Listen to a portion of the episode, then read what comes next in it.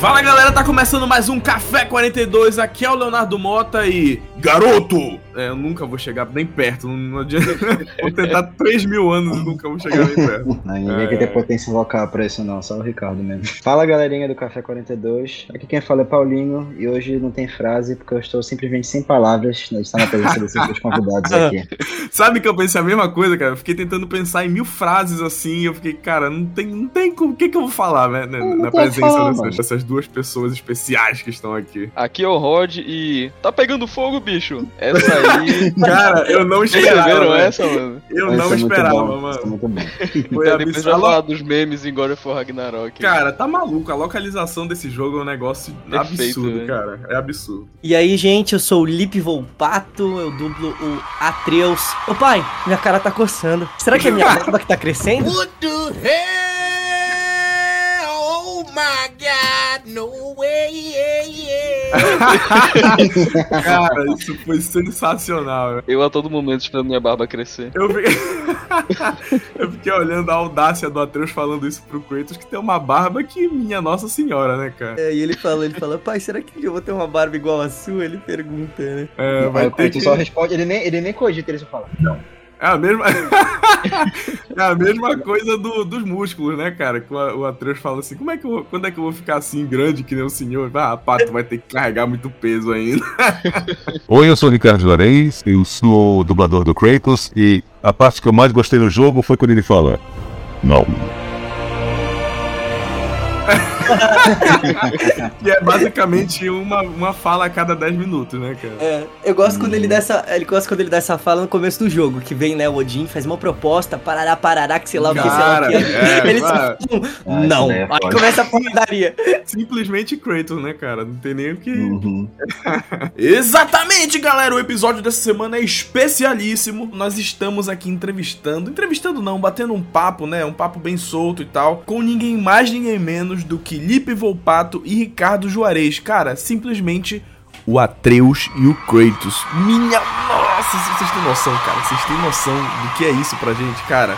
É, foi uma honra inacreditável. Eu já agradeci pra eles enquanto a gente gravava e tal, né? Mas, sério, Ricardo, Lipe, vocês foram fantásticos. O papo ficou muito maneiro. E o programa, como um todo, pra quem vai ouvir, vocês vão ver, ficou maravilhoso. Então, a gente só tem a agradecer. E foi um momento marcante, assim como as outras vezes que a gente, que a gente recebeu, né? Convidados especiais. Mas esse aqui, cara, tem um lugarzinho especial no nosso coração. Que papo maneiro com esses caras que foram incríveis com a gente. E essa semana, por ser um episódio especial, né? Essa, esse papo com esses dois caras incríveis, não vai ter leitura de comentários, tá? A gente faz a leitura de comentários do episódio anterior e desse aqui no próximo episódio, da semana que vem, tá certo? Mas vamos pros recadinhos rapidinho. Se você ainda não segue o Café 42, nos siga, não importa em qual plataforma você esteja nos escutando. Spotify, Apple Podcasts, Google Podcasts, Deezer, Castbox, enfim. Nos siga ou curta nossa página, porque isso faz com que os algoritmos dessas plataformas entendam que vale a pena recomendar o Café 42 para novos ouvintes, então isso ajuda muito a gente a crescer. E se você está nos escutando exclusivamente pelo Spotify ou pelo iTunes, você pode também avaliar o nosso programa. É só clicar aí numa estrelinha que tem aí entre a nossa imagem de perfil e os episódios. Clica lá, dá cinco estrelas, que isso também ajuda a gente a crescer de forma orgânica, tá bom? E se você é novo ou nova por aqui e não quer perder nenhum episódio do Café 42, você pode nos seguir nas nossas redes sociais, arroba Café 42 Podcast, no Twitter, no Instagram e no TikTok. Pode assinar nossa newsletter, cujo link tá aí na descrição, é só preencher com seu e-mail e toda vez você vai receber um, um e-mail avisando que saiu episódio novo, ou ainda entrar no nosso grupo do Telegram, cujo link também tá na descrição desse episódio. É só descer aí, todas as informações estão aí embaixo, tá certo? Assim como as redes sociais dos nossos queridos convidados aqui, o Ricardo Juarez e o Lipe Volpato, tá bom? Então, pessoal, ponham seus fones de ouvido e aproveitem o programa.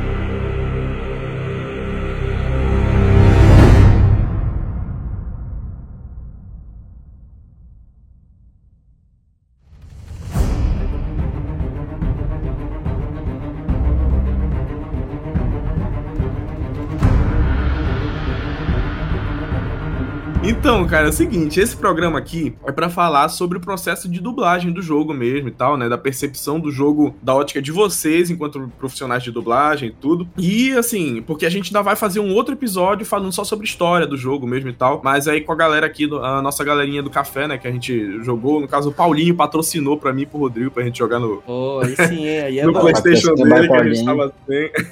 e aí, esse, esse episódio aqui é focado realmente na experiência de vocês dois com o jogo, assim, né? A gente pode comentar coisas do 1 e tal, mas o foco é principalmente o Ragnarok, né? Certo. E aí, cara, eu queria começar a discussão com o seguinte: no primeiro jogo, é, já surpreendeu muito a qualidade do trabalho, né? Foi uma parada, o retorno da, da franquia e, né, o retorno do Ricardo no papel do Kratos e o surgimento da monstruosidade que foi o Atreus, conquistando um espaço dentro da, da, da história, né, do God of War e do coração dos fãs de God of War e tal. A mudança dos personagens no God of War Ragnarok, elas são mais nítidas, né? O Atreus tá mais maduro, mais sério, com falas mais pesadas, mais adultas, e o Kratos, por outro lado, tá mais sensível, entre aspas, se é que, que dá pra falar isso dele sem tomar uma machadada, né? Mas vocês sentiram isso de alguma forma no trabalho de vocês? Essa mudança no- na personalidade dos personagens, assim? Ah, sim, bastante. Porque eu, principalmente, eu gostaria. Eu quero ouvir muito a resposta do Ricardo. Eu acho que a gente já, eu já devo ter conversado com Uhum. ele sobre isso, mas agora que você falou, pensando que a gente tava antes de começar aqui é o podcast, né? Falando sobre ah, o primeiro jogo. Aí eu comentei que eu fiz o primeiro jogo, acho que tinha 16 anos, né? Se eu não tô enganado.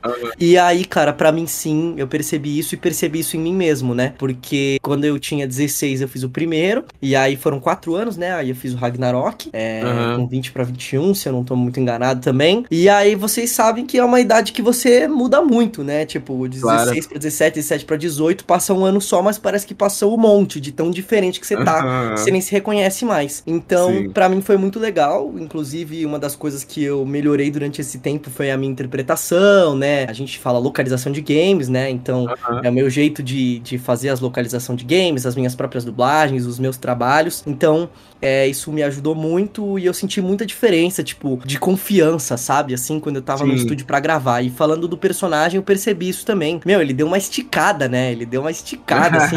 e até a fisionomia, né? O rosto dele tá diferente. Sim. E ele us- usava até um tom mais grave em muitas Tem uma falas. piada e- até no jogo que o, que o Brock fala, né? Que o Atreus tá bizarro de feio, assim. Tipo, o que, que aconteceu com esse garoto? Ai, que da hora, eu não lembrava disso. É, ele fala, ele vira pro Kratos assim, cara, o que que aconteceu com ele? o que que ela virou essa coisa? Sim. É, É porque o, o Atreus foi um, dos, um daqueles casos onde eu cresci com o personagem, né? Tem vários personagens que eu já dublei durante a minha carreira, assim, que eu cresci com eles. E o Eu Atreus vejo foi que um... vocês dois são muito ligados a esses dois personagens, né, cara? Vocês É. são. Vocês se identificam muito com eles, eu acho, né? Eu tô errado. Sim, sim, tanto que eu, tenho, eu fiz a tatuagem do Atreus, assim, no braço. Sim, sim. Tipo, eu fiz a- aquelas runas dele e tal, que brilham nesse jogo. As minhas podiam brilhar também no meu braço, quisesse, mas não acontece isso. Mas é basicamente isso. Eu percebi essa diferença, sim, cara. É porque ele tá mais maduro e eu parece que encaixou, sabe? Assim, parece que eu cresci com ele, ele cresceu e, esse encontro pra gravar o Ragnarok foi na hora certa. É, Caraca, falas mais difíceis, com as emoções mais complicadinhas de alcançar Aham. e mais grave também, e rebeldia e ficando bravo e quase xingando umas horas. É, quase teve hora que ele foi. xingou pesado o Kratos, né, cara? Casa de família. Cara, eu fiquei pensando assim, se o Kratos teve essa paciência, rapaz, se eu falo isso pro meu pai, eu, eu Moleque, tô eu uma e fiquei, mano. Tá maluco, cara. menino, pra quê? O que tu tá falando?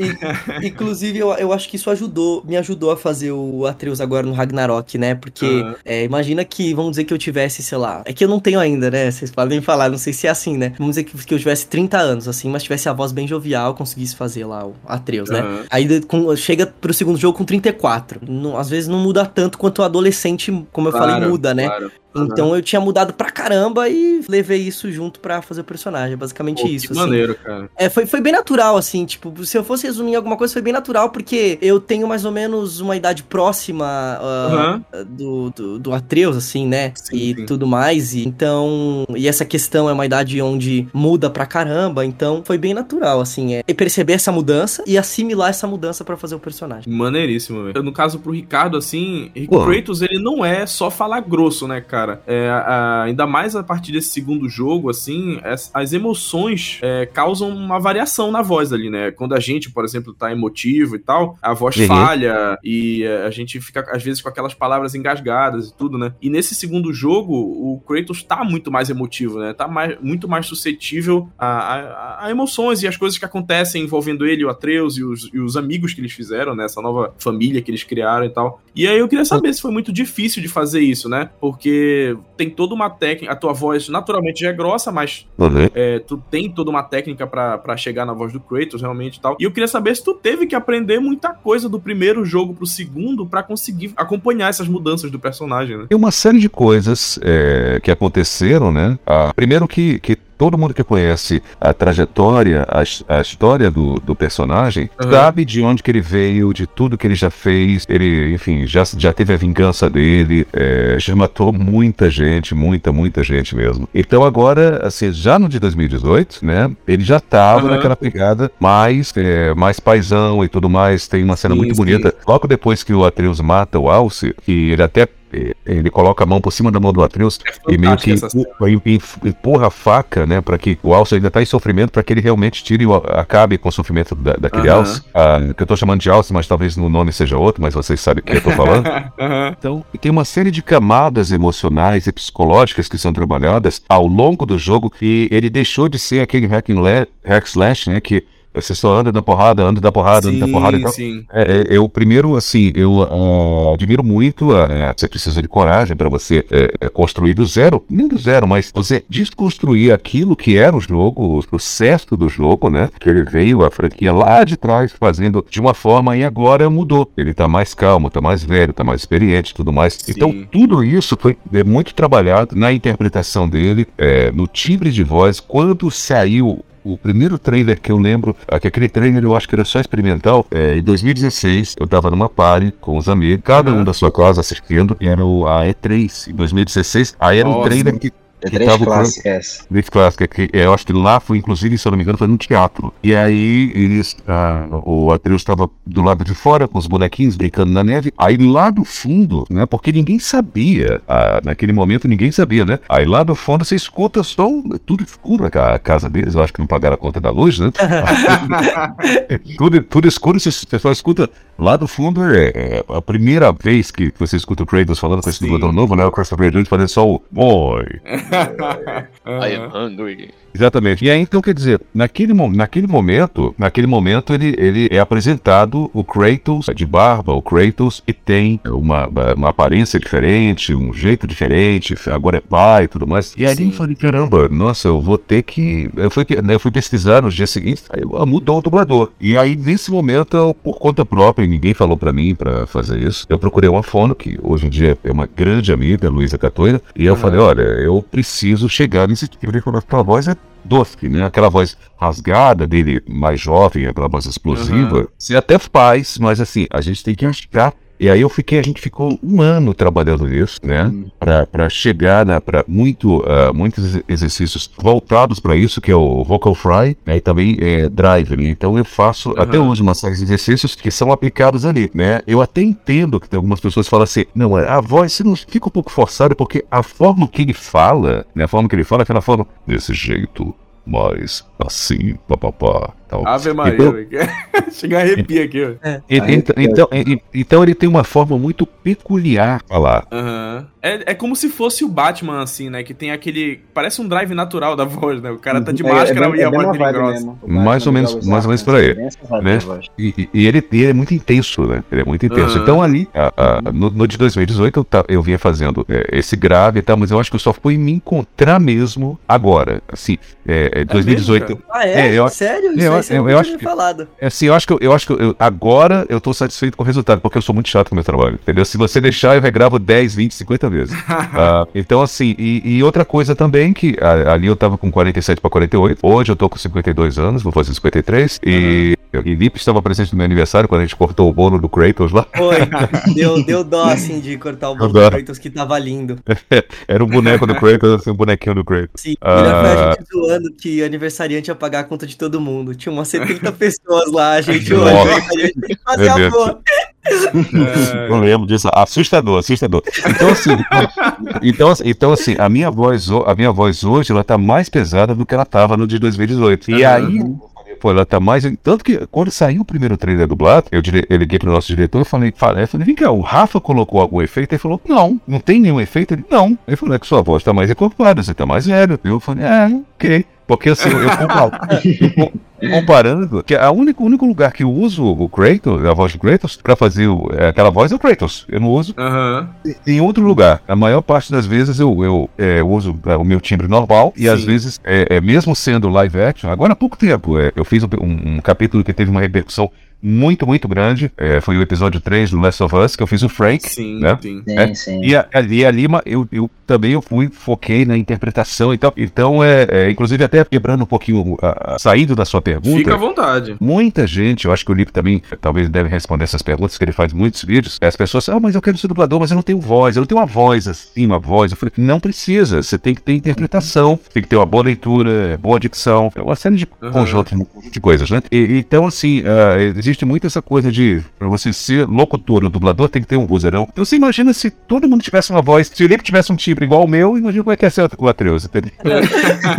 É, isso que ele falou é verdade. O, o pessoal pergunta bastante isso porque tem essa visão. E eu sempre respondo que existem. Existe todo tipo de voz no mundo. Então, vão existir todos os tipos de papel. Porque os personagens são pessoas que existem, tipo, são seres humanos, entendeu? Aham. E existe todo tipo de ser humano com todo tipo de voz. Então, independente do jeito que a sua voz seja, vai ter um papel pra você. Vai ter um personagem pra você fazer, sabe? Não, não tem essa de voz feia, voz bonita, voz que funciona mais, voz que. Sabe? Não tem.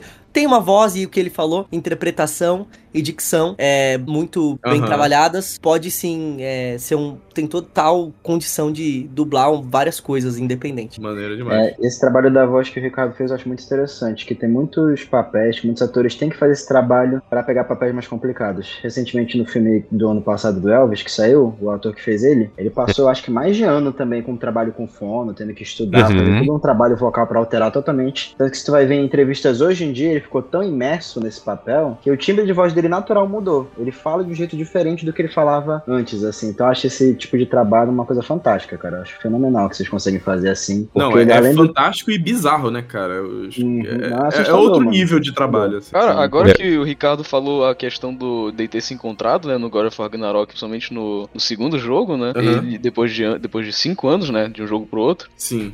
é que e- e- o God of War, os novos, né, a nova sequência, deu uma oportunidade de maior tempo pra ele, pra ele se adaptar ao personagem, às falas, né, e ao timbre, É. etc. Entendeu? Coisa que talvez ele não tenha tido no God of War Ascension, né, que era também um jogo mais curto e que só teve um, né. Antes É, do e a- Ascension, a dublagem era Verdade, verdade. legal, né. Exatamente. E assim, e uma coisa que fez uma diferença muito grande, a gente já falou sobre isso em outros lugares, é que não tem imagem quando a gente grava, mas esse jogo. A gente teve um feedback muito grande da descrição da cena, por exemplo, é, momentos ali que o o Kratos está com os olhos marejados. Eu falei, mentira! Eu não acredito nem vendo nessa daí. Eu vendo, não acredito. Não esquece.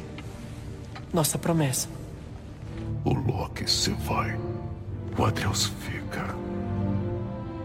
O que o. Voltando um pouco, eu achei bem legal o que o Ricardo falou. Que ele falou: ah, não, aí ele saiu um pouco desse estilo super extremo hack and slash, né? De. Uhum. Nossa, eu mesmo, cara, jogava ali o God of War 3, mano. Era só L1, triângulo, ficava girando as blades, mano. Era só Foi isso que eu fazia, era só isso. E aí foi agora, né? A mitologia nórdica trouxe um pouco mais. É, a- a- continua, né? Essa parte da Sim, luta bastante, mas trouxe mais essa parte de focado mais na história também. E aí, se você for pensar, é muito interessante isso que, que ele falou, porque vocês viram, né? Vai ter a série do God of War. E eu achei Uhum. muito que eles iam começar pela mitologia, né? A, a mitologia grega mesmo. Mas Sim, sim. eles vão começar pela nórdica, porque é o que o Ricardo Uhum. falou. Uhum. Eles querem talvez alguma coisa que tenha um pouco mais focado na história, que eles É possam. bem mais dramático, né, é, é, explorar mais esse né? drama, né? É, Eles falaram que, que eles queriam contar essa história de pai e filho, né? Que vai ser a história do primeiro jogo Sim, da sim. série. Então é bem legal isso que o Ricardo Eu falou. acho que- tanto acho que, que- que eles vão fazer a série focado nisso, porque Aham. mais dramático e tudo mais, né? Acho que Uhum. passa uma. passa É uma vibe parecida com a que o jogo passa mesmo, que assim, a gente aqui na vida real sabe que existe os primeiros jogos, viu toda aquela história e tudo mais, né? No, no God of War, quando ele vai para a partir do 2018, né, e principalmente no Ragnarok, eles falam muito sobre o passado do Kratos de uma forma meio misteriosa e tal, né? Então eles não Uhum. dão, o Kratos mesmo quando fala, normalmente ele não dá muito detalhe. Ele fala, aconteceu um negócio muito antigo, aí aí conta a história das Nornas lá e tal, mas ele fala sempre de forma muito superficial, né? Então acho que acaba vai na série provavelmente vai trabalhar da mesma forma, assim, falando É. de vez, em- dando pinceladas no passado do Kratos na em Esparta e tal, né? Sim, E flashbacks não e, tudo só, mais. e acho que não só por isso também, cara. Com a gente assistindo agora a própria série The Last of Us, tu vê que quando eles vão adaptar um jogo pra uma obra de série ou de filme, tem diferenças que o gameplay fa- faz essa diferença, sabe? Ah, com certeza. Porque o próprio The Last of Us agora, tu vê que eles dão muito mais peso a quando o personagem tá num tiroteio, quando vai matar alguém, ou coisa do tipo, quanto que no videogame, com um elemento de gameplay, tu tá lá matando gente pra caralho o tempo inteiro, isso não é uma coisa que te afeta. Na série eles dão um peso maior pra isso. e Sim, se tu sim, fosse adaptar sim. os jogos antigos do jeito que eles são, eu acho que seria muito difícil do público se conectar com o Kratos, porque Com tu não tá no certeza. papel dele fazendo aquilo. Tu só ia tá vendo um cara cego de vingança, É. completamente descontrolado, esfaqueando e matando geral, sabe? E o. Kratos, quando tu para pra analisar o que ele fez, ele é um vilão, cara. Ele destruiu o mundo ali. Epa, pera lá, não fala de Cleiton assim não. Defensores. Parada é essa aí? E, cara, É. vou, vou falar É- pra é um- você.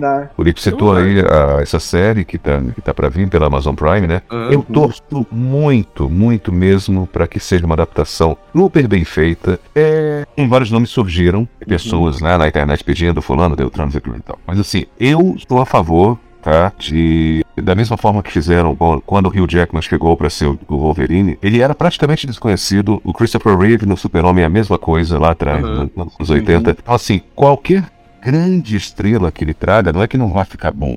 Não é isso. É Porque aquela grande estrela já tem um milhão de papéis, uma série É de coisas, e já interpreta de uma certa forma. O cara já faz. É assim, Neymar, você vai jogar pela direita. Não, mas eu jogo pela esquerda. Não, não, você vai jogar pela direita. Eu sou o diretor, Sim. eu, sou o técnico de futebol. Tal. Então vai- você vai pegar uma pessoa que já tem um super nome, né? E tal, falando, eu quero que você faça ele mais assim. Tá, mas eu faço mais assim. Entendeu? Eu sou o nome, sou o nome da, da.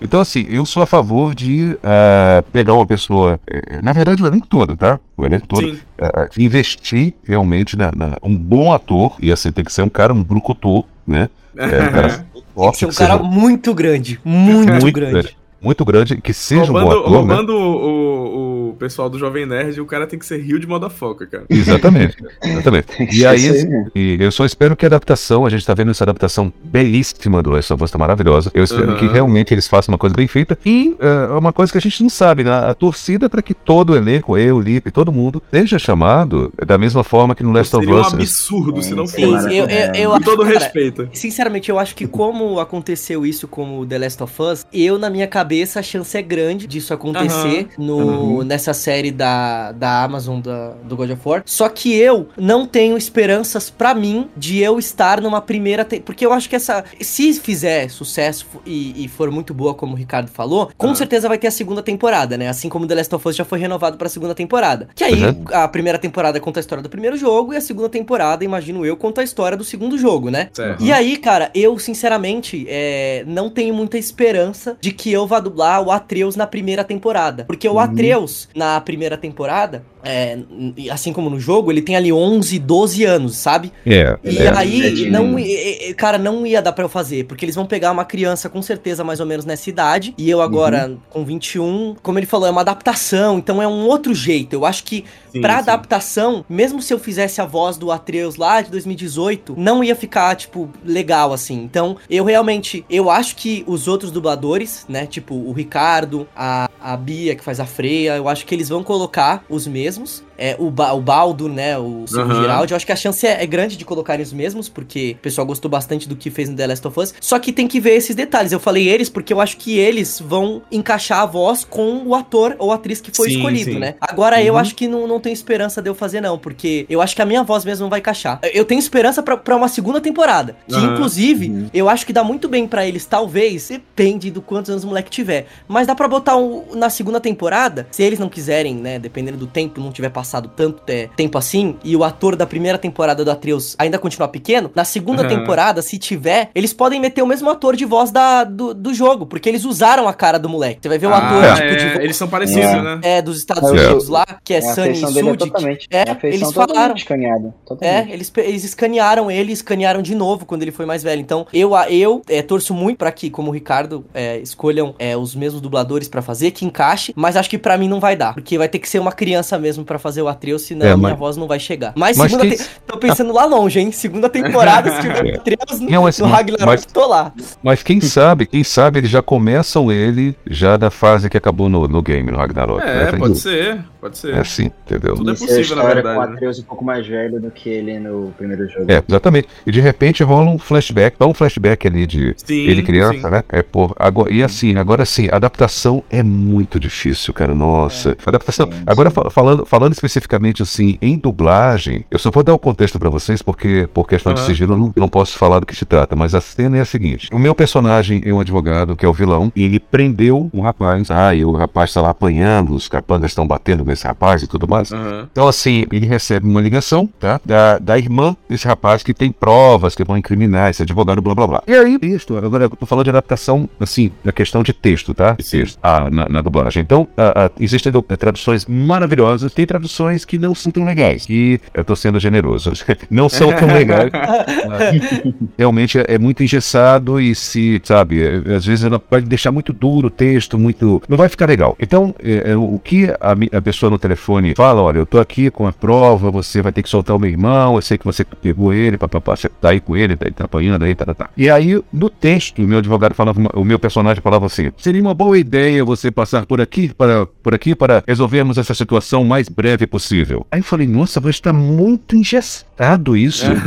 aí, aí, Travado, aí Aí eu, no mesmo e- texto, né? isso, isso eu gravei. Isso ele falando no telefone. Sim. Aí o que eu transformei, peguei, eu mudei o- as palavras sem mudar o sentido.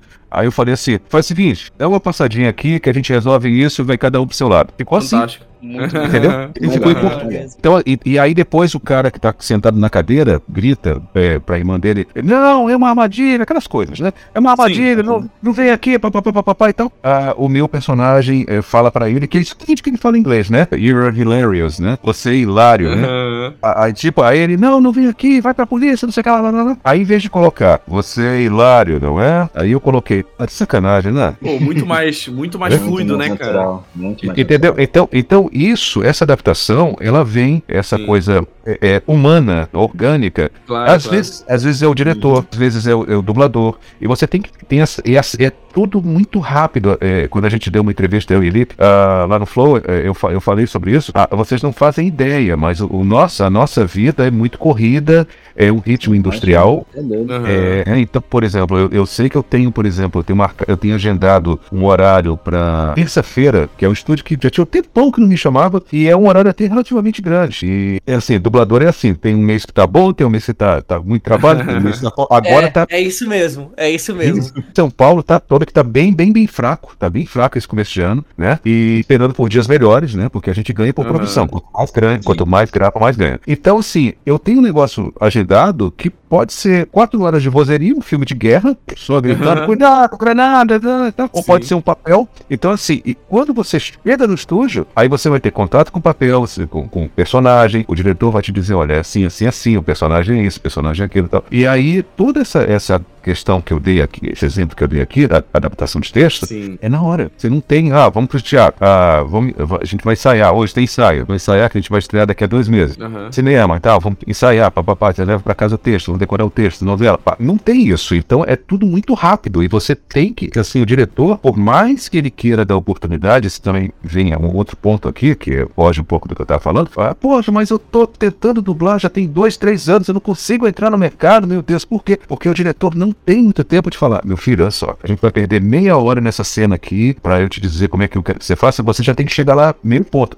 meio pronto. Aham. É um pouco cruel isso, mas com o tempo você vai pegando ritmo. Você erra, É erra, muito, erra, é muito no improviso, né, cara? Assim, É, no improviso não no sentido. atuação, né? Isso, é você tem que ser muito maleável enquanto ator, né? É, sim, é tipo, não, é não- eu não diria improviso, eu diria que assim, você tem que ser um bom ator, porque pra mim um bom ator é isso. É assim, ele, ele preparou um negócio, aí o diretor fala, não, mas eu quero que você faça mais assim. Ele na hora conseguir fazer, entendeu? Já puxa aquela É. emoção de dentro e tal, né? Sim, porque o que o Ricardo falou, é, puxo aí que preparação pra, de ator, pra você ser um dublador, é muito importante. Porque é o que o Ricardo falou, a gente não tem tempo, é uma produção assim, industrial praticamente, é muito rápido, os prazos são muito curtos. E Uhum. quando você chega lá no estúdio pra gravar, mano, o diretor, tipo, no máximo ele vai explicar que você fez uma coisa e ele prefere outra, ele vai te dar um toque ou outro assim, ele vai tentar puxar de você, mas ali não é a hora de você Aham. passar por uma aula de teatro, assim. Ah, tipo, eu sim. digo, uma aula de teatro mesmo. Que é o que o Ricardo falou. Na aula de teatro, às vezes a gente pega uma cena, aí o professor fala, faz a cena aí. Aí você faz. Aí ele, beleza, tá muito bom, mas vamos melhorar. Fa- é, pega só essa frase e faz ela andando, imaginando tal coisa. Aí você fica lá fazendo, fica lá fazendo. Sim. Beleza, agora fala a frase. Aí falou. Aí você faz a frase um monte de vezes, aí uma funciona. É isso. Aí o, diretor, o seu professor de teatro fala, é isso. Aí você fica, meu Deus, tô entendendo. Você não tem esse tempo no Aham. estúdio. O, o diretor Sim, de sim. dublagem, ele vai trabalhar com o que você tem ali na hora. Ele não vai fazer milagre com a sua interpretação, sabe? Entendi. Porque se gravou meia hora, seu personagem tem que ser gravado em meia hora, ele vai ser gravado em meia hora. Ele vai ser gravado em meia hora. Você não vai. É por causa desse fator do tipo, ai não, peraí, vamos precisar de mais um tempo, porque vai demorar mais meia hora pra interpretação, que sei lá o que, sabe? É, Sim. isso acontece só com crianças, né? Porque aí o trabalho é diferente. Com criança, Claro, sim. Até porque quando uma criança vai dublar, o estúdio de dublagem avisa o cliente, o cliente já tem noção de que, olha, é uma criança. E a gente não pegar mais tempo pra trabalhar, vai ficar horrível. Então, Aham. só quem tem esse privilégio de ter um tempo a mais dentro do estúdio que eu vejo são as crianças de 10, 8, 7 anos que não tem como. Agora, Sim. a galera que é mais velha, assim, né, já 15, 16, mais velho, é, Aham. adulto, principalmente, como o Ricardo falou, o diretor não vai fazer milagre com a sua interpretação. Uhum. Ele vai tentar puxar se ele vê que, bom, aí não, não vai mais. Então, Entendi. é muito importante o trabalho de ator pra um dublador. Pra, que nem você falou, é ser maleável. Acho que é a Aham. principal palavra, assim. Acho que pra você ser um bom dublador, você tem que ser muito maleável com a sua interpretação. Porque não, não vai, não vai, não vai, como o Ricardo falou, eu bato bastante nessa tecla que é verdade. Não vai passar o tempo da sua dublagem pra a interpretação poder ficar melhor do que poderia, Sim, entendeu? sim. Porque não Sim, Com pode. certeza. É, tem o prazo. Mas vocês acham que se tivesse esse espaço, assim, né, da, pra atuação da dublagem, como é feito no cinema ou pra TV, de, por exemplo, vocês terem tempo pra estudar o personagem, pra explorar melhor cada cena e tal, vocês acham que teria espaço pra melhorar ainda mais o trabalho de vocês nesse sentido de qualidade, de, sabe, de, de, de realmente mergulhar mais no personagem? Vocês acham que teria isso? Ou do jeito que tá, já tá maneiro e. Ah, com certeza. Com certeza, com É, certeza. Acho que- Sem acho que sim. dúvidas. Melhoraria Agora- pra caramba. Ago- Agora, uma das pessoas que já é até falecido, foi o Newton da Mata, que eu não sei se o Felipe conheceu, foi, foi a voz do Bruce Willis no Brasil, e Lion do Thundercats e vários outros personagens. Uhum. Ah, ele, ele tinha uma interpretação incrível, e uma vez ele falou, ele falou, o ator de dublagem, ele, ele até falava muito dublador e tudo, mas ele, ele queria deixar bem claro que era o ator, né? Então ele Sim. falava, o ator de dublagem tem que estar com todas as emoções na ponta da língua. Angústia, alegria, raiva, amor. Então você tem que estar com as emoções, porque quando você chega, como eu disse, a gente quando chega em frente ao microfone, aí, olha, o papel é esse. Então, assim, de manhã você pode gravar um romance, um, sabe, uma coisa bonita. Então, de, de tarde um filme de guerra, de noite uma ficção científica em que você é um alien, entendeu? Então, aí no dia, dia seguinte você vai fazer, se você é um jurado de um reality show daqueles que tem uns mo- aos montes aí, aqueles reality show de cozinha que você vai Sim. ser o jurado e tal. Aí de tarde você vai fazer um drama, uma filha que tá morrendo de uma doença super rara, um, um drama pesado, e de noite uma comédia pastelão, bem pastelão mesmo. Então, assim, ao, ao longo do dia, você, você vai fazendo um papel na novela. Você vai fazendo aquele papel. Claro que o personagem pode seguir pra praia de mil maneiras e pode mudar no meio da, da novela ou do filme, o seriado. Pode mudar alguma coisa e de repente en- até enganar o público, a interpretação, né? Ah, e ele ser ele se era mocinho, aí lá no final se via que ele é um psicopata maluco e tal, que ele era o assassino da história, papapá. E agora, ah, na dublagem, a gente não tem, tem esse tempo. Quando você tá fazendo seriado, você sabe. O o Lip tem feito bastante anime e tal. Você sabe que na semana, se- quando é um seriado, você sabe, né? Daqui a 10 dias ou na semana seguinte tem mais um capítulo. Então ele já conhece a linha de interpretação do personagem, é aquilo, pá, pá, pá, pá. Agora, quando você é, é, vai fazer uma coisa aleatória, é na hora. Você vai chegar e você vai e tem que construir aquilo. Por isso que eu falei, o, o- o ator tem que estar sempre é, com, a- com a interpretação, é, com, a- com as emoções, né, na, na ponta da língua, na dose certa. Sim, é, o- sim. é, se você, ah, você, eu, eu lembro no começo, ah, bem no comecinho mesmo, um erro que eu cometia constantemente, diretor, Cardo, faz ponto. Eu não entendia isso. Vou te dar um exemplo aqui. Eu fazia assim.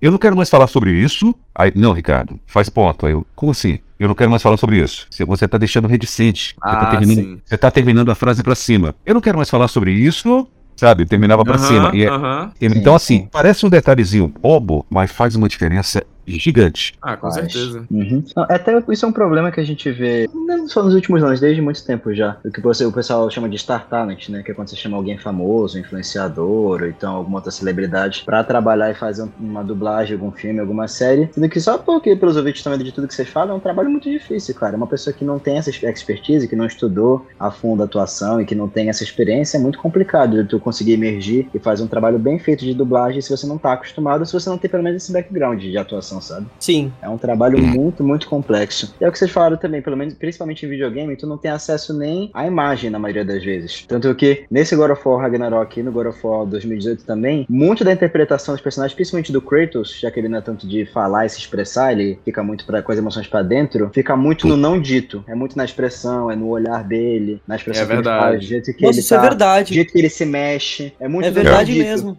É. É, É nossa, é bem verdade. No isso. iníciozinho do jogo tem uma passagem que eu achei, achei muito foda, cara. Que no primeiro jogo tu vê o Kratos ensinando muita coisa pro Atreus, né? Faz assim, Uhum. faz assar, ele vai caçar e mostra, mostra detalhe, como segura o arco, tudo, ele ensina tudo. No segundo jogo já começa com o Kratos ainda nesse espírito de como se fosse um general, um, né, dando ordens pra ele, faz isso, faz aquilo e tal. Só que toda, to- todo o comando que o Kratos tenta dar pro Atreus, o Atreus já tá fazendo. Ele já tomou iniciativa. Então, ele vai dizer pro, pro Atreus soltar os, os lobos. Aí, o- quando ele vai falar, o Atreus já tá soltando, os lobos já estão correndo. Aí ele vai falar pra ele pegar o cervo. O Atreus já tá com o cervo no ombro, botando na árvore, já adiantando o Uhum. trabalho e tal. Então, é uma, Sim, sim. é uma mudança, né, que tu vê assim nos personagens que é fenomenal, cara. E, e combina É. bem com isso daí que estão falando. Uhum. E nessa hora o Kratos ele dá aquele olha, aquela olhadinha de pai orgulhoso, né? Ele dá um sorrisinho. É, assim, cara, é todo fantástico. É só aprovação É. ou reprovação, né? No jogo era É. reprovação no primeiro, né? Exato, exato. Pois é, não, merda. é, é uma dificuldade muito grande de tu conseguir fazer uma interpretação, e eu acho que desde a época lá, 2013, na época do primeiro Last of Us, God of War Ascension, na época que a dublagem de games engatou muito forte aqui no Brasil, com uma qualidade muito grande, e tu vê, mesmo com toda essa dificuldade, vocês conseguem muitas, na maioria das vezes, fazer um trabalho fenomenal, cara, eu acho isso fantástico. Sim, sim, com certeza. Cara, essa questão Vocês- do tempo me, assim, me despertou pra uma parada, inclusive explica um problema que eu via na dublagem brasileira de jogos, somente há uns, vai, uns, uns 8 anos atrás, foi quando mais ou menos começou, assim, né, tava engatinhando 10 anos mais ou menos, que muitas vezes e certas emoções ou certos é, é, tre- é, trechos do jogo, né, por exemplo, um personagem já passou por uma construção em que ele deixou de ter raiva e passou a ficar emotivo, né, mais desmotivado talvez. Aham. E em determinada fase, esse personagem, que era pra ser uma fase, tipo, mais desmotivada, ele dá um grito com raiva pra responder ao outro personagem, né? Sim. E isso explica muito, por exemplo, principalmente a parte, a parte do tempo, né? Que vocês não conseguem é, estudar suficiente o personagem, então vocês têm que interpretar na hora ali, né? E mostra também que, somente no início da dublagem brasileira de jogos, como o Paulinho falou, eles estavam chamando, assim, influenciadores, né? Pessoas que não estavam É, era tão pra popularizar pra mais, fazer, né? né? Na Isso. tentativa de popularizar. É, Não, eu acho que nessa época talvez o Ricardo até saiba falar melhor, né? Mas eu acho que nessa época, tipo, sei lá, na época do Uncharted 3 ali, 2011, 2010, é muito aquele período que eles colocavam muita galera pra dublar lá em Miami, uma galera que não era nem ator, vezes que não era nem brasileiro pra fazer, então ficava um trabalho Caraca. que não era tão bom quanto o de hoje em dia, tá ligado?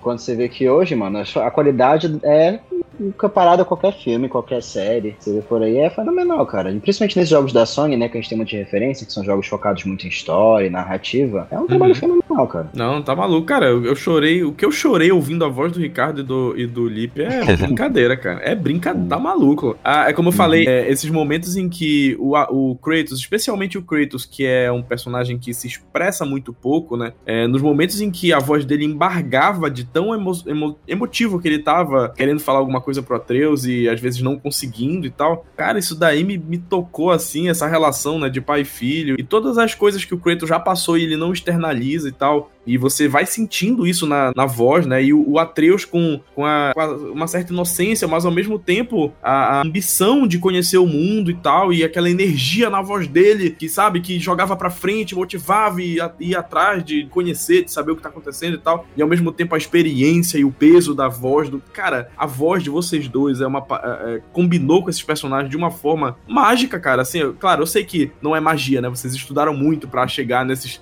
nessa na- na- nas vozes dos dois. Mas é uma parada assim que é uma sinergia, tanto da voz de vocês dois com os personagens, quanto vocês dois entre si, que é impressionante, cara. É fenomenal. assim. É, o, o que eu ia falar é do. Aham. Em relação ao que ele falou, que os games, cara, realmente, ele, eu, eu vi isso, né? Eles cresceram muito a localização de games. Teve um Sim. estúdio, inclusive, que era um estúdio grandão. E eu, quando eu comecei a trabalhar lá, ele só tinha uma cabine, assim, tipo um estúdio. Aí foi ficando gigante, gigante, gigante. E aí depois foi pra um lugar gigantesco, gi- estúdio gigantesco hoje. E, e foi comprado por uma empresa de fora. Uma empresa Aham. de fora de localização. Então você vê que cresceu esse mercado e vieram mais clientes e tudo mais pra cá. Sim, sim. Por- muito por causa da galera, que né, a galera do, do game ela é tão exigente quanto a, quanto a galera de dublagem de anime. Eu acho isso Uhum. maravilhoso. Porque, cara, Sim. às vezes, pô, pô, às vezes você- tá. ah, Claro que é, claro que é horrível de toda maneira, né? Mas eu quero dizer assim: tá lá Uhum. assistindo uma série ou um filme, aí a dublagem é ruim. Você vai ficar incomodado? Não vai conseguir entrar tanto na história? Sim.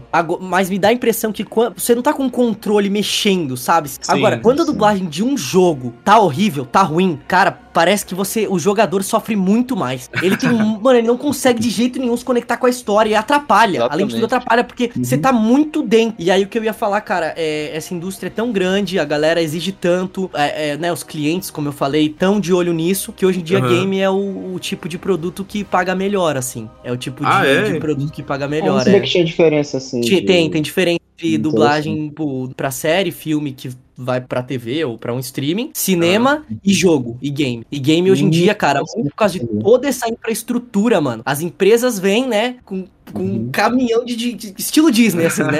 As empresas vêm com um caminhão de dinheiro pra gastar o tanto quanto for necessário. Se precisar gastar um tanto mais, sei lá, refazer um monte de coisa, espera chegar e tananã, tananã, é pra ficar muito bom, que eles sabem que se não ficar bom, a galera vai cair matando de game. Sim. Vai cair. Tanto que nem foi relacionado à dublagem isso, tá? Nem foi relacionado à dublagem, mas pra você ver como a galera valoriza. Isso acho que foi o Ricardo que me falou. Lançaram Uhum. Ragnarok, aí você tá lá jogando no começo, começa a aparecer o nome dos atores de voz. Só que Uhum. aparece o nome da galera dos Estados Unidos. Ah. No primeiro jogo não aconteceu isso, apareceu o nosso nome no começo. Sim.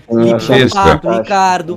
A galera não gostou disso. Começaram a É reclamar, verdade. reclamar, reclamar, reclamar. Fizeram uma atualização, não foi, Ricardo? Que agora é nosso nome que aparece no começo. Ou não fizeram Eu- essa atualização? Eu, eu não eu, eu ouvi falar, eu li em algum lugar, alguém me falou, eu li em algum lugar, porque nesse período de lançamento do, do God of War, eu recebi tanta mensagem, mas tanta mensagem, eu fiquei tonto. Tem sido meses Mas turbulentos. É, alguém me falou, ou alguém falou, alguém, eu, eu li, eu não lembro agora, que ia trocar. Não sei se já trocou, não sei se já deu, até uma boa ideia, dá até dar uma olhada daí, mas assim, o pessoal estranhou, o pessoal realmente estranhou. Não, mas com certeza, cara. É porque, pra quem joga. Du... É, é- é simples, né, cara? Se você joga dublado é, em português, vocês são a alma da- do- dos personagens, assim. Não, é, não, não tem diferença entre as vozes, entre aspas, originais norte-americanas e as vozes brasileiras. É, Ah. você, né, se você é, joga a parada dublada em português, pô, a voz do personagem é a voz em português e pronto, acabou. Então, quando você desvaloriza, de certa forma, por não colocar é, o nome da- da- dos atores daqui do Brasil, é, pô, é um- de certa forma é um desrespeito, né, cara? Uhum, não, eu lembro Agora, que quando eu joguei o 18 a primeira vez, eu achei fantástico esse detalhe Aham. de colocar os nomes de vocês ali. Uma coisa bem de filme, né? De colocar aqueles créditos iniciais com os nomes. É. Exato, exato. É. Nossa promessa. O Loki se vai. O Atreus fica. Agora, uma coisa também que eu ia falar, no meio desse corre-corre louco, né? E isso que eu vou Aham. falar agora não é uma exclusividade da dublagem, é de qual- qualquer profissão, na verdade. Se você Uhum. for dentista, se trabalhar com TI, qualquer profissão. Só que a nossa, como você tem que trabalhar a questão de interpretação e emoção com a voz, ela fica um pouco mais delicada e mais difícil dependendo do que você for fazer, dependendo daquela gra- da gravação que você vai ter naquele dia. Então, assim, uma coisa que, que eu vejo as pessoas falando, ah, eu quero ser dublador porque é um trabalho divertido. Gente, é trabalho. É trabalho é trabalho, né, cara? trabalho. É trabalho, mano. Claro que nós temos momentos, sim, que a gente curte, que a gente se diverte. Da mesma forma que um dentista vai ter um momento, vai sentir prazer por estar exercendo a profissão de dentista, e um Ah. advogado, e o contador, e professor e assim por diante. Sim, sim. Mas assim, é, o que eu ia colocar é assim que a, a gente estava gravando, ainda estava, ainda não estava como está agora, quando a gente estava gravando, ainda estava no período é, de Covid. Então existia essa tensão, né? Ainda tinha a Sim. preocupação, né? Eu, pe eu pegava avião, né? Pegava avião, aí ia, é, no, ficava trancado no hotel, só saía mesmo para gravar. E eu tava, durante todo o processo de gravação, eu tava passando por, um, por uma questão pessoal bem difícil, bem, bem, Delicada, bem, né? compl- bem, e eu tinha que fazer. Então, como já Sim, aconteceu sim. também é, quando, quando eu fazia rádio, eu trabalhei em rádio durante muito tempo. As minhas duas avós, uma morreu duas e pouco da manhã, outra cinco e pouco da manhã. É, é, no- é, e eu tava fazendo rádio e eu tinha que entrar ao vivo às 8 horas, super animado. Nossa senhora. E era ao vivo, ao vivo, entendeu? Então, assim, Aham. todo- todos nós, novamente, isso não é uma coisa da dublagem, qualquer profissão, é, é quando você vai, você tá com alguma questão, algum problema, alguma, alguma preocupação e você tem que trabalhar, você vai trabalhar, mas você não tá, sua, sua- a sua mente ficou lá eh, na, na sua casa ou algum lugar. Então, aí no, e no nosso caso, às vezes, você tem que, às vezes, fazer uma comédia, fazer alguma coisa, e você tem que fazer, entendeu? Sim, no nosso, no nosso caso, às vezes a gente tem que fazer emoções totalmente contrárias ao que a gente tá sentindo, né? A gente é obrigado. Tem Mas que tem respeitar vezes- muito. Tem vezes que é positivo nesse sentido, porque, cara, já teve várias vezes que, sei lá, eu lembro quando. Eu lembro, por exemplo, quando. Aí é uma história pessoal, acho que é legal contar isso. Por exemplo, eu, eu namorava um tempo atrás, né? Eu lembro quando eu tinha terminado com essa minha ex. E, velho, eu tava muito triste, né? Pô, tinha terminado. E Uhum. aí eu fui dublar um negócio, cara, que eu. que era um personagem que ele tava também triste porque ele tinha terminado com a namorada dele lá na série. Gatilho, né, cara? Eu, então, mas eu, eu- nesse sentido, quando não é emoção contrária, é positivo, porque Aham. eu consegui, tipo, soltar o que eu tava sentindo, entendeu? Caraca, Fazendo maneiro. as falas dele, eu consegui soltar o que eu tava né? sentindo. É, é exatamente isso. Essa é a palavra. É- é- não é terapia, mas é terapêutico, cara. Não é terapia, mas é terapêutico. Nossa, eu lembro que eu saí dessa, dessa escala, dessa dublagem, me sentindo melhor, né? Ainda tava Aham. triste e tal, mas eu me senti melhor, porque eu consegui expressar o que eu tava sentindo, entendeu? Então, Muito tem maneiro. esse lado positivo também aí. Agora tem um pró, tem o contra, mas também tem o pró. É, é isso que ele falou, exatamente isso. Já aconteceu, deu, deu também tá com algum problema, alguma questão, alguma coisa que tinha me estressado. E ali na frente do microfone você deixa de ser o Lipe. É, você deixa de ser o Lipe, você deixa de ser o Ricardo, você vira o capitão de uma nave espacial, você vira um herói, superpoderes. Então ali, e você Aham. foca, então você perde. Eu, eu- eu, pelo menos faço assim, eu foco 101% da minha ah, energia, principalmente quando eu tô, que eu não quero que, que aquela, aquela lembrança que tá me fazendo, tá me deixando pra baixo, venha, entendeu? Então ali você tem que, então você, tá, você tem o texto, tem que concentrar ali e tal, mas assim, é, ela se torna mais difícil quando é ao vivo, né? O caso que eu falei da, citei da- das minhas duas avós, né? Eu tava, eu tinha que fazer, né? Em uma coisa animada e tudo mais. Sim. E entre uma, entre uma música e outra, eu, e ela lim- eh, limpar as lágrimas, né? Porque não tinha Caraca. como, né? Entendeu? Aí o pessoal, tá tudo bem? Eu, não. Pô, aí não, pô, mas o que pô, você tinha que estar em casa, você não tinha que estar aqui e tal. Eu falei, não deu tempo de avisar. Como é que eu ia ligar pro meu Sim, chefe sim. duas horas da manhã É, e pedir é pro outro locutor, um outro locutor chegar aqui às 8 horas, não, eu ia acordar a pessoa no meio da madrugada? Não deu tempo. Caraca, muito profissional, cara. Não, ou isso, ou mesmo que você ligasse a pessoa não ia acordar, né? São duas da manhã, mano. É. Tem isso. Pois é. Que situação, Mas isso- cara. Puxando isso que o Ricardo falou, uma outra coisa que eu acho muito legal no trabalho de vocês, trabalho de dublagem no geral, é que vocês têm uma, uma possibilidade, diferente de outros campos de atuação, de pegar papéis muito diversos que não necessariamente vão ter que se casar com a idade de vocês, então com o perfil, ser parecido na questão corporal. Na época do lançamento do Homem-Aranha de- do 2018, de PlayStation também, eu lembro que eu vi uma entrevista do ator que faz o Peter Parker no original, que é o Yuri Lowenthal, que ele é um dublador famoso lá nos Estados Unidos, ele faz a voz do Sasuke, ele faz o Ben 10, eu acho também. Uhum. E ele falou justamente que, pô, ele já tá com 51 anos. E o Peter no jogo acho que tem 23.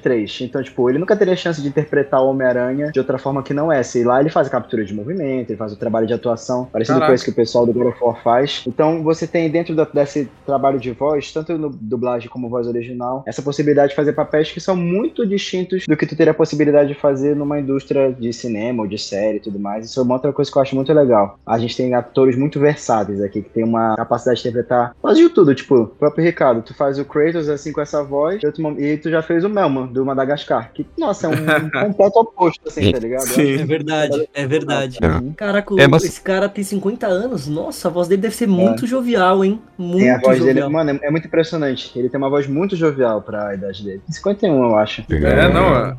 Eu vou, vou depois eu ia, eu ia dizer que eu ia procurar, que eu fiquei curioso pra saber.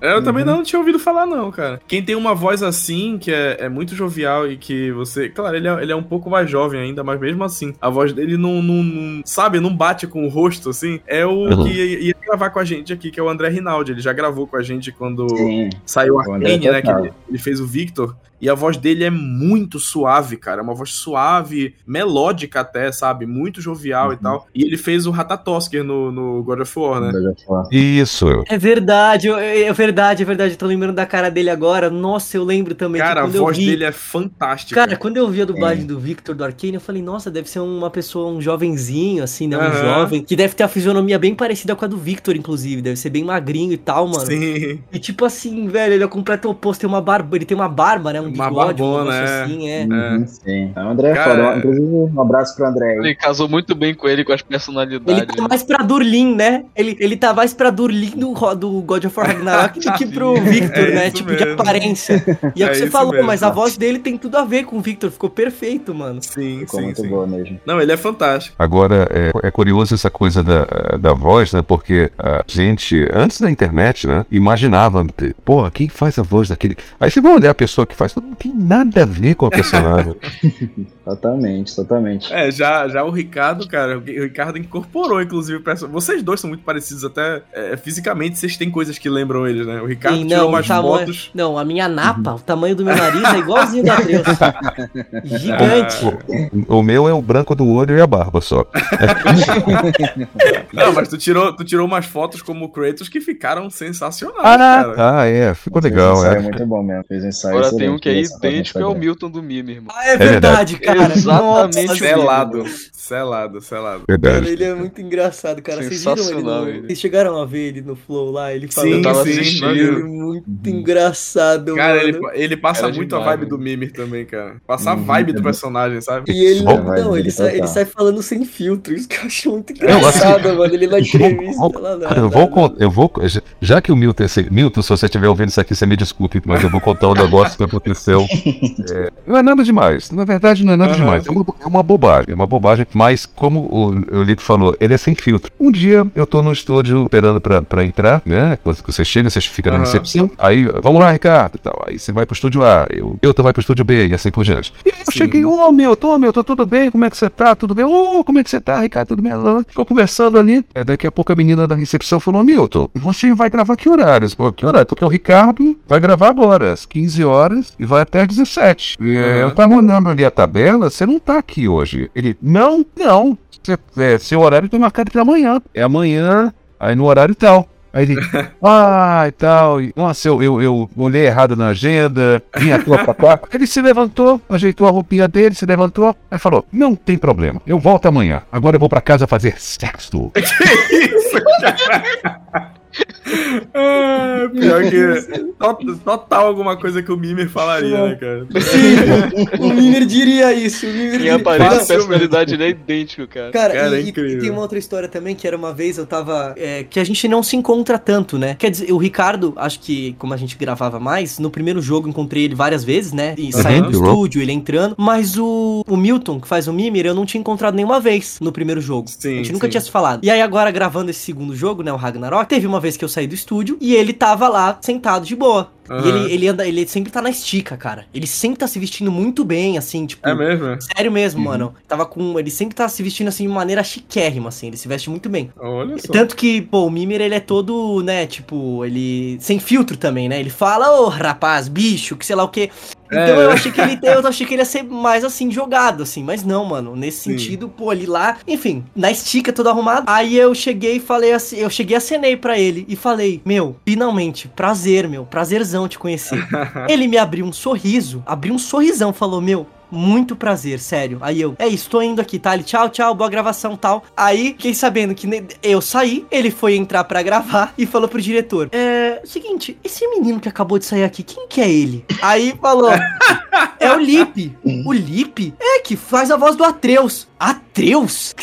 Aí ele, é, Milton, é um personagem e tal. Ele, ah, tá. Porque ele também não é do mundo dos games. Eu não sei nem se ele Aham. jogou algum dos God of War. Então, e como a gente grava separado, ele não sei, talvez ele não fizesse a mínima ideia. Ou ou não Talvez lembrasse naquele momento da, do- do é, da personagem, existência né? do Atreus, entendeu? Então ele, Aham. Atreus, que ele mesmo fala, que ele não é desse mundo dos games e tal. ele, Sim, tanto sim. que ele acha maravilhoso isso que tá acontecendo agora, é, de- Aham. da proporção. E é o que você falou, por causa disso, ele não tem noção da proporção. E aí gera essas histórias muito engraçadas que eu rachei o bico quando ele. Porque, cara, ele nem sabia quem eu era, mas muito educadamente deu um sorrisão e falou: Prazer te conhecer, finalmente.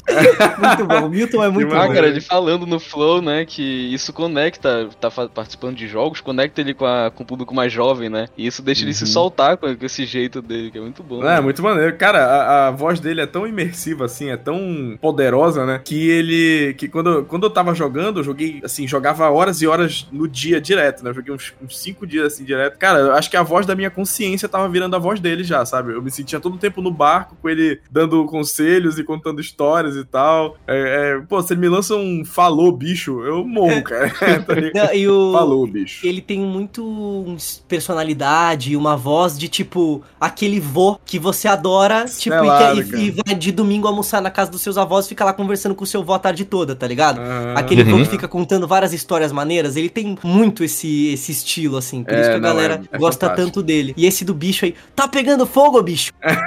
Cara, putz grilo, é maravilhoso, cara. Maravilhoso. Inclusive, eu tenho até que, essas- eu tenho que assistir. Desculpa, eu tenho até que assistir ele antes dele sair de cartaz. É, Ele tá em alguma peça? Tem uma peça em São Paulo. É em São Paulo, ele tá em São É Paulo. mesmo? Ah, que bacana, muito legal isso. Hoje, é São infelizmente, Paulo esses, esses muito trabalhos legal. não costumam chegar aqui em Belém, pois é. É, É, infelizmente que nessa área de teatro não é tão difundida, não é tão grande. Tem, obviamente, e tal, mas não é no mesmo nível que tem em São Paulo, que tem grandes espetáculos. E porque muito da parte do mercado de atuação eu sinto que tá muito concentrado nesse eixo, né? Rio, Sim, São Paulo, por aí. Rio, sim. Tanto que Uhum. Principalmente de dublagem. É, sim, sim, concordo. Tanto que quando me perguntam, ah, você acha que eu preciso mudar pra São Paulo ou pro Rio de Janeiro pra me tornar um dublador? A resposta é sim. Porque hoje em Uhum. dia a gente tem o remoto, né? A gente tem sim o remoto que você pode gravar de casa, Aham. mas as pessoas precisam te conhecer primeiro. E as pessoas só vão te conhecer se você for pros estúdios. E eles estão concentrados em São Paulo e Rio de Janeiro. Então, Ah, a minha sim. resposta tem que, tem, tem que rolar isso, assim, não tem como. Quando me perguntam, é, ah, eu preciso ir pro São Paulo, pro Rio pra me tornar um dublador? Não, muitas vezes não é a resposta que a pessoa quer escutar, espera, né? Porque Claro, existe claro. essa dificuldade, mas eu tenho que falar, tem que ser sincero, ajudar É. a pessoa, né? Tem que sim, gente. Depois, quando você já trabalhar alguns anos como dublador e já conhecer as pessoas, as pessoas já conhecerem o seu trabalho, dá sim pra você, agora com esse modo remoto, é, trabalhar é, morando fora de São De Paulo. casa, tem né? vários, vários dubladores que se mudaram pro interior e dublam de lá. Mas aí Uhum. também tem algumas consequências, né? É, Sim. você vai trabalhar menos, provavelmente, porque a maioria dos trabalhos, principalmente agora com a pandemia, tá melhor, bem melhor. Muito presencial, muito Sim. presencial mesmo, muito presencial, principalmente quando é um personagem fixo, grande. Eles Ó. pedem pra ser presencial.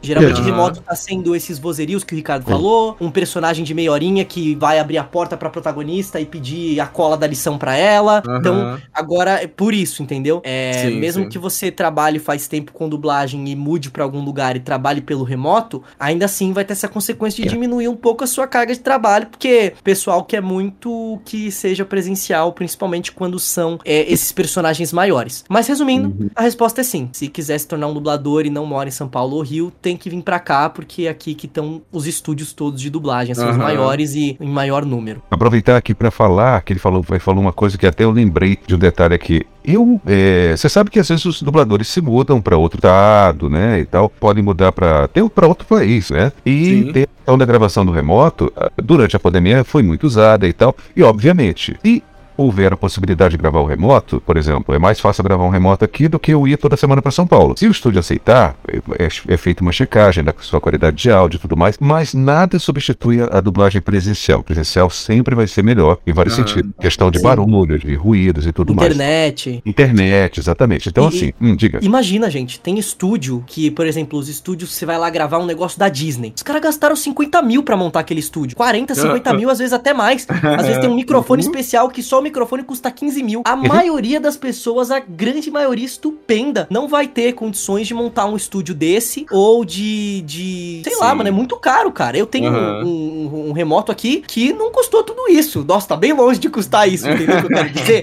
E aí, Aham. dependendo da produção, já eles fizeram esse investimento no estúdio, eles querem que você grave presencial. Pode continuar, Ricardo. Desculpa aí, só para esse adentro ter noção Sim. de quão difícil é você com remoto se equiparar, além de internet, ruído, ao equipamento que os caras têm no presencial. Diferencial, entendeu? Aham. Exatamente. Então, é, é, aí, falando especificamente sobre isso, né? é, durante a pandemia, então, é, ajudou, é, salvou a gente, na verdade, né? Ah, em alguns casos ainda é usado, mas sempre o presencial vai ser ah, ah, o ideal. E, como eu disse, tem pessoas que se mudam, vão para outros estados. E, e ano passado, eu, eu ainda não sei por não sei porquê.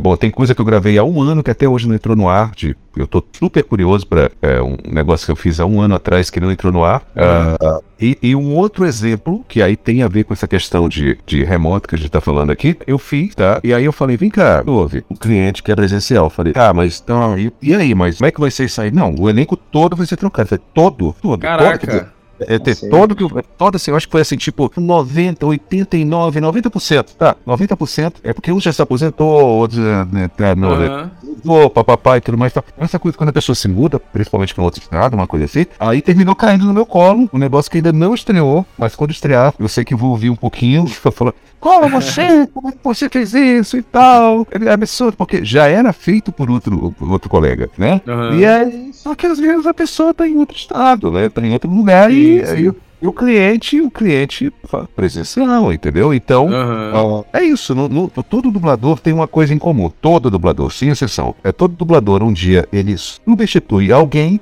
ou ele é substituído, entendeu? Ou você tá Aham. de férias, ou você tá doente, ou a sua agenda tá, tá lotada aquela semana. Então, em algum momento, em algum momento, quando você se aposenta, é, em algum momento, ah, principalmente assim, é, games, animações, né, animes, né? Em algum momento, ah, você vai ser trocado ou você vai é, substituir alguém. Isso aí é de fato. E muitas vezes não vai nem ficar sabendo. Tu vai lá e não fica nem sabendo. E faz Uhum. parte, o dublador tem que ser desapegado. Nesse sentido, o dublador tem que ser desapegado. Tem que ter noção que ele dá voz ao personagem, mas o personagem não é dele, é do cliente. Se o cliente sim. falar por qualquer motivo que seja, não, eu não quero, quero trocar. Ou tem um cliente e aí que é o dono do negócio, aí troca. Esse cliente, se- esse dono se Sim. aposentou entre um outro, escuta a tua voz, "Nossa, não gostei, passou uma vibe ruim, troca. Mano, É. você não Mas não eu é vejo dono que do vocês ser mesmos- desapegado mesmo. Vocês mesmos têm essa certa consciência, assim, uma, eu não sei se é essa- exatamente essa palavra, se, se tiver errado vocês me corrigem, mas uma certa humildade, assim, de, por exemplo, tu ainda agora falou assim, é, ah, talvez o Atreus seja um pouco mais novo de uma possível série, né, na, na, na- série aí que, que vai ter, do God of War e tal, e aí talvez a minha voz não se encaixasse muito bem, seja melhor chamar outro, outro, outro dublador pra fazer e tal, e aí é, é muito interessante ver isso, assim, que vocês realmente, apesar de amarem os personagens de vocês, mas tem essa consciência de que às vezes nem sempre se encaixa, às vezes tem outros fatores, né, que, que geram uma mudança da dublagem do ator que vai interpretar o personagem e tal, né? E isso é muito bacana, assim, vocês terem essa, essa certa humildade que eu com certeza não teria. Eu falei, não, pelo amor de Deus, é o meu personagem, não faz Tem- isso. comigo." cara, tem que ter por dois motivos. Primeiro, por causa disso, da humildade, né? De Aham. abrir, saber que não é seu. E segundo, porque senão você vai ficar se estressando à toa. Porque é algo que você Claro. não controla, é algo que você não pode Aham. controlar, sabe? Exato. Então é basicamente isso. Pra chegar aqui, onde eu tô hoje, demorou um tempo. Demorou um tempo. Então, assim, eu falo aqui numa boa mesmo, até porque eu escrevi um texto sobre isso aí, tem até que publicar. O texto fala sobre substituição. Como é um texto muito longo, eu acho que nem vai caber, eu acho que vou ter que fazer esse texto talvez em áudio. Mas enfim, vou publicar uma hora, uma hora dessas. É, é, é, lá no texto, eu falo, eu dou o braço a torcer e eu falo que antigamente eu ficava chateado. Antigamente eu ficava, pô, aquele ator que eu faço, aquele personagem que eu faço. Pô, então, demorou um tempo até eu chegar aqui perceber que não tem o que fazer. Imaginem a seguinte situação: quando o Ben Affleck virou o Batman, ah, alguém, alguém vai lá no Christian Bale, numa entrevista daquelas de tapete vermelho, ele tá passando assim. Christian, Christian, rapidinho aqui uma pergunta, uma pergunta aqui. Agora você não é mais o Batman, é o Christian Bale. O que, que você tem a dizer sobre isso? Boa sorte pro, pro novo Batman, o Ben Affleck, né? Aham. É, então, e- e seu Ben Affleck, não, Ben Affleck, você não é mais o Batman, agora é o Robert Pattinson. E aí, o que, que você tem a dizer, Ben? Fala pra gente. Ué, é o Robert Pattinson, boa sorte pra ele. E é isso, cara, não tem o que falar. Sim, sim. É como se falou, né? Não tá, não tá mais sobre a, a minha decisão, né? Nunca esteve, na verdade, muitas vezes. É, não, nunca esteve. O Mário Mujardim, que já é falecido, um cara muito querido, ele fazia o Salsicha do Scooby-Doo, fazia o Pernalonga, fazia o Frangolino. Um cara muito legal. Ele fez o Pernalonga durante, eu acho que quase 30 anos. Um belo dia, ele chegou pra trabalhar e falou: Olha, veio o comunicado lá, eles não querem mais você, tá? De no teste. Ele, ok. Então, assim, é isso. Você, Sim, você sim. é terceirizado. Você tá ali, você pode durar 30 anos ou, ou 30 meses ou 30 dias, enfim. É, é, a troca, quem, os donos do, do personagem, tá? É, são, é, são os estúdios americanos lá. E assim, isso a gente não tem controle nenhum, cara. E não, não existe o insubstituível, porque, como eu disse, todos nós um dia ou vamos se aposentar, ou vamos morrer, alguma coisa, e alguém vai fazer no lugar. Né? Aham. Eu ia fazer birra, não quero nem saber. Sacanagem. não ia durar um mês no, no mercado de dublagem, né? Mas- Não esquece. Nossa promessa. O Loki se vai. O Atreus fica. Mas é legal ver o crescimento do mercado. Até por isso que o Felipe falou. é, Hoje em dia a gente tem um número muito maior de produções saindo do que tu tinha 15, 20, 30 anos atrás com a chegada de streaming. Então tu tem muita série, tem muito filme. A própria parte de videogame também. Então eu sinto que mesmo que seja um mercado que, como o Ricardo falou, é difícil, demora um pouco pra tu te estabelecer e tal. Pra quem gosta, pra quem tem essa paixão por atuação e tal, eu acho que é uma coisa bem interessante da pessoa pensar em trabalhar, porque é um mercado que, pelo que eu vejo, assim, vocês podem falar muito melhor do que eu, mas pelo que eu já vi entrevista pessoas falando, é uma coisa que tá muito em ascensão. Tem, tem muitas oportunidades e muitas coisas que têm sido para muitos trabalhos pra fazer hoje em dia. Isso eu acho muito bacana também. Sim, e além disso, é uma opção muito interessante porque dá sim, claro que depois quando você começa a dublar mais, aí dá uma engasgada, você precisa ver como é que você vai organizar a sua agenda. Mas tem vários dubladores que têm duas profissões, cara. Dublagem Sim, é sim. uma, uma profissão que você consegue com- meio que flexibilizar os seus horários, fazer o seu horário de certa forma. Aham. Tem muita Uhum. autonomia pra isso. Então, como você falou, tem muitas oportunidades e a pessoa às vezes começa,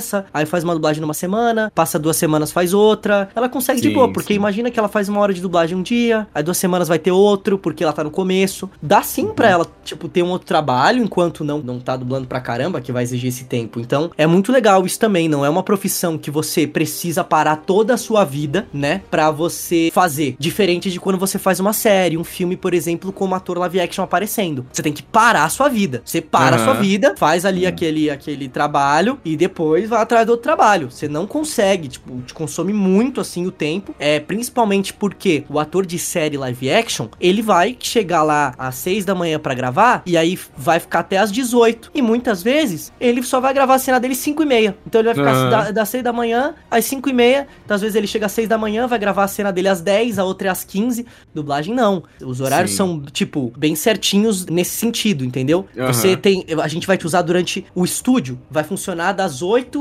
até as 15, né? Vamos dizer, pra dublar uma produção. Mas você, Uhum. a gente vai usar das 2 às 3, então você só precisa dar uma hora do seu horário. Live action não, eles. O horário que todo mundo tá no set, todo mundo tá no set. Não tem horário, ah, o Uhum. ator vai ficar aqui duas horas só. Não. Toda a equipe chega no horário e toda a equipe sai no horário. Só se a sua cena Uhum. vier primeiro e você acaba antes. Mas vou falar pra vocês por experiência própria que isso aí, na maioria das vezes, não acontece, não, viu? É, você fica lá muito tempo esperando. Teve um dia que eu Sim. cheguei 6 horas manhã numa produção pra fazer, eu fui gravar 4h45, até as 5. Nossa. Ave Maria.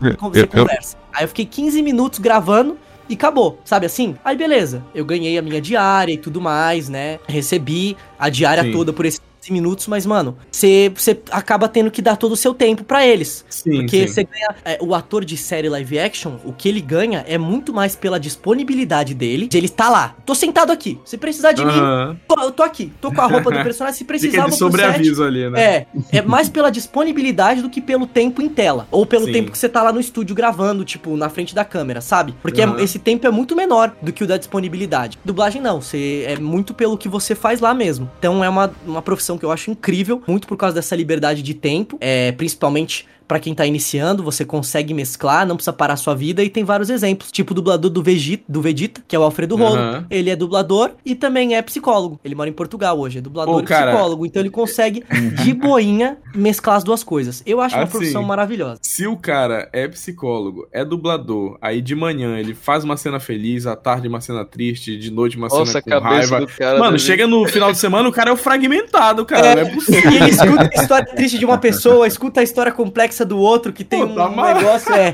Tem que ter mental, pensando bem agora que você falou, é verdade. Tá maluco, meu irmão. Não esquece. Nossa promessa. O Loki se vai. O Atreus fica. Você falou do, do set de filmagem, né? Eu fiz uma participação bem pequenininha que eu nunca consegui assistir com o Vladimir Britcha. É, na cena tava o Kleber Toledo. Ah, se passava nos anos 50. Eu acho que era Cidade do Pecado. Acho que era uma minissérie. Enfim, Cara, eu, eu, cheguei assisti. lá. Você era o narrador do, da luta, da luta livre? Não, não, eu aparecia. na- na- eu aparecia na cena. Eu aparecia na cena. Então sim, É, mas você tava narrando a luta aparecendo, não tava? Ah, eu- quando, quando terminava a luta, eu falava, e agora eu ganhei o vencedor do eh, prêmio de eh, peso médio, não sei o que lá, da América do Sul, fulano de tal. Eu assisti isso aí, eu assisti, eu acho Ah, que eu eu- falei isso, já vi essa sua Poxa, eu participação. nunca, eu nunca vi, eu nunca vi. Bom, enfim, eu chegava, eu chegava, eu cheguei tipo 8 e meia da manhã, saí às 5 e meia da tarde e a cena não deve ter durado 50 segundos no, no ar. Caraca. É porque tinha, né, existe tudo, tudo que não tem na dublagem, né? Maquiagem, roupa. Aí, aí, aí, aí, aí, disse, Ricardo, você vai ter que tirar a barba. Eu falei, beleza. Aí, vai deixar o bigodinho Clark Gable? Deixa, sim, não. Vai cortar o cabelo do Ricardo? Deixa o cabelo como tá. Passa gel, não passa gel. Tá tudo isso. Essa roupa não ficou legal, vamos colocar outra roupa e tal. Então, tudo isso é, né? Apesar de ser uma coisa muito pequena, um- uma participação Sim, muito pequena, sim. foi maravilhoso e tudo, mas assim, é diferente, né, da dublagem. A dublagem Aham. chegou, Bem a roupa, pá, vai embora. Sim, Uhum. sim. Principalmente Papo, tô né? pensando nesse pessoal que tem que se caracterizar muito, né? Quando vai fazer algum papel. Essas é o- maquiagens de super-herói, né, cara? É, tá maluco. é, mano, o David Bautista ele falou que faz o Drax no Guardiões da Galáxia, mas ele demora horas e horas e horas pra se maquiar, ainda mais porque o personagem dele não é só verde no rosto e na mão, tá ligado? Ele tá o tempo inteiro com, sem camisa, então é toda hora, fica horas lá tendo que se maquiar, fazer, botar, O- depois não sei quanto você vai Sim. tirar, tem que chegar de madrugada. Então é um trabalho muito grande. Eu tava lendo uma, uma. Ainda há pouco, né? Sobre o episódio de ontem do Last of Us, né? Que aparece lá os, enfim, os Sim. instaladores, os personagens, que eles gravaram à noite. Então eles começaram a maquiar três horas da tarde pra começar a gravar às nove da noite. Caraca, É meu irmão. O- É. Tinha também o cara que faz o Vecna no Stranger Things. Sim. Falaram que era esse pique. Ele chegava de madrugada pra fazer a maquiagem e aí pra depois começar a gravar. Porque aí quando chega, tá tudo pronto pra gravar, ele já tá pronto. Ele chegava Aham. nesse pique aí, 3, 5 da manhã. É tipo. Nossa, Caraca, Uhum. velho. Tem que ter muita paciência, tá maluco. muita paciência ou ganhar um bom cachê, né? Também é importante. Nada que um pataco de dinheiro no peito não resolva, né, cara? Opa, é isso aí. Só que nem a história Não esquece. Nossa promessa. O Loki se vai. O Atreus fica. Se vocês quiserem divulgar algum trabalho de vocês, claro, imagino vocês. Vocês são muito maiores que a gente em questão de, de alcance, mas se vocês quiserem deixar algum recadinho também, fiquem à vontade. Ah, só então vou falar, gente. Ontem saiu, então agora eu posso falar oficialmente. Dublei Hogwarts Legacy! Maneiro, é, dublei o, É, dublei o Sebastian legal. Salon da, Ah, é o amigo dele Sonserina. lá, né? É, ele. Uhum. Que Então, foda, mano. e aí foi um personagem muito maneiro de fazer, cara. Muito. Ficar gritando os feitiços lá. Então é isso. Quem jogar Hogwarts Legacy, escutar isso e estiver jogando, ou vai jogar e eu escutou minha voz lá e teve a impressão que é. Meu Deus, mas a voz dele é parecida com a da Atreus. Sou eu mesmo. é, é isso aí. Maneiríssimo, Jogarei em breve, vou prestar atenção, hein? Boa. E vamos, eu agradeço muito a vocês, muito obrigado pela paciência, que a gente remarcou várias vezes. e também, um de trabalho novo, tem o Goblin Slayer, né? Que eu faço lá o lagarto, né? Eu tô lá, eu tô lá também. E tem outras coisas vindo, logicamente, porque questão de contrato não dá pra falar ainda. E aproveitando, vocês três são de Belém, é isso? Isso, isso. Somos, somos. Então, a- aproveita, aproveitando, você sabe que eu sou paraense, né? Sim, sim, eu até. Sim, Eu, eu, sim, eu vou sim. confessar que eu lancei essa carta no primeiro e-mail e tal. Será que por a gente Tem ser que Belém, é talvez? isso, é isso. Tem que usar as técnicas de networking. Essa Cara, é uma boa assim, técnica. Ricardo, é, somos um podcast, não sei o que, não sei o que, PS, somos de Belém, tá? Só pra, só Só um ver pequeno detalhe. registrado. Não, tranquilo. Então, é, então é, voltando às origens, o que eu posso dizer pra vocês é tipo. É. É doida. O Kratos paraense, Ah, mano. que maneiro, cara. Porra, Ai, não, cara. tá bom, tá que, bom. ma- É fantástico, cara.